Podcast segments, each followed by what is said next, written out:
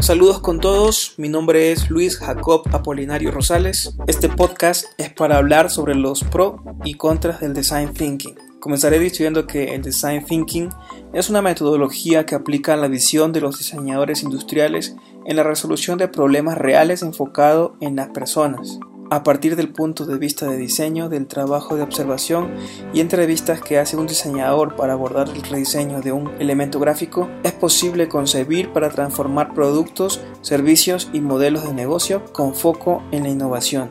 El design thinking es aplicable para empresas tanto como nuevas como ya existentes, que se han propuesto desarrollar un producto o servicios nuevos como por ejemplo desarrollar un nuevo sabor para una marca de gelatina o la renovación de la carta de un restaurante, hasta generar una nueva forma en la que los clientes pueden realizar compras de productos o servicios. Estos son los pros.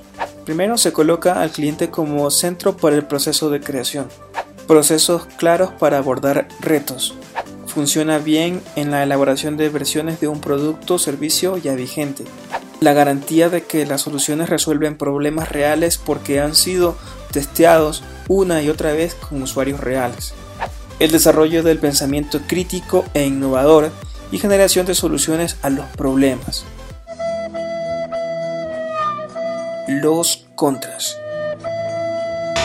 Carece de un proceso estructurado el cual permite poner parámetros temporales, porque parte del proceso creativo se basa en subjetividades del cliente, lo que conocemos y lo que creemos conocer.